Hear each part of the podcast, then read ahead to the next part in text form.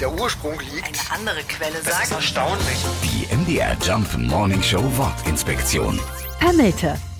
Im beschaulichen Salzlandkreis ist es versteckt, das kleine Örtchen Pömmelte. 1292 das erste Mal urkundlich erwähnt und wahrscheinlich von eingewanderten Sorben angesiedelt, hat der Ort eine große Geschichte. Das wissen wir seit 2006. In diesem Jahr wurde die Kreisgrabenanlage freigelegt. Ein Kultplatz vom Ende des dritten Jahrtausends vor Christus. Naheliegend wäre also, dass der Name Pömmelte etwas mit diesem alten, besonderen Platz zu tun hat. Allerdings ist das laut Experten unwahrscheinlich, weil Siedlungsnamen nicht so weit zurückreichen. Nur bei Gewässernamen, etwa bei Elbe, kann man mit einem derart hohen Alter rechnen.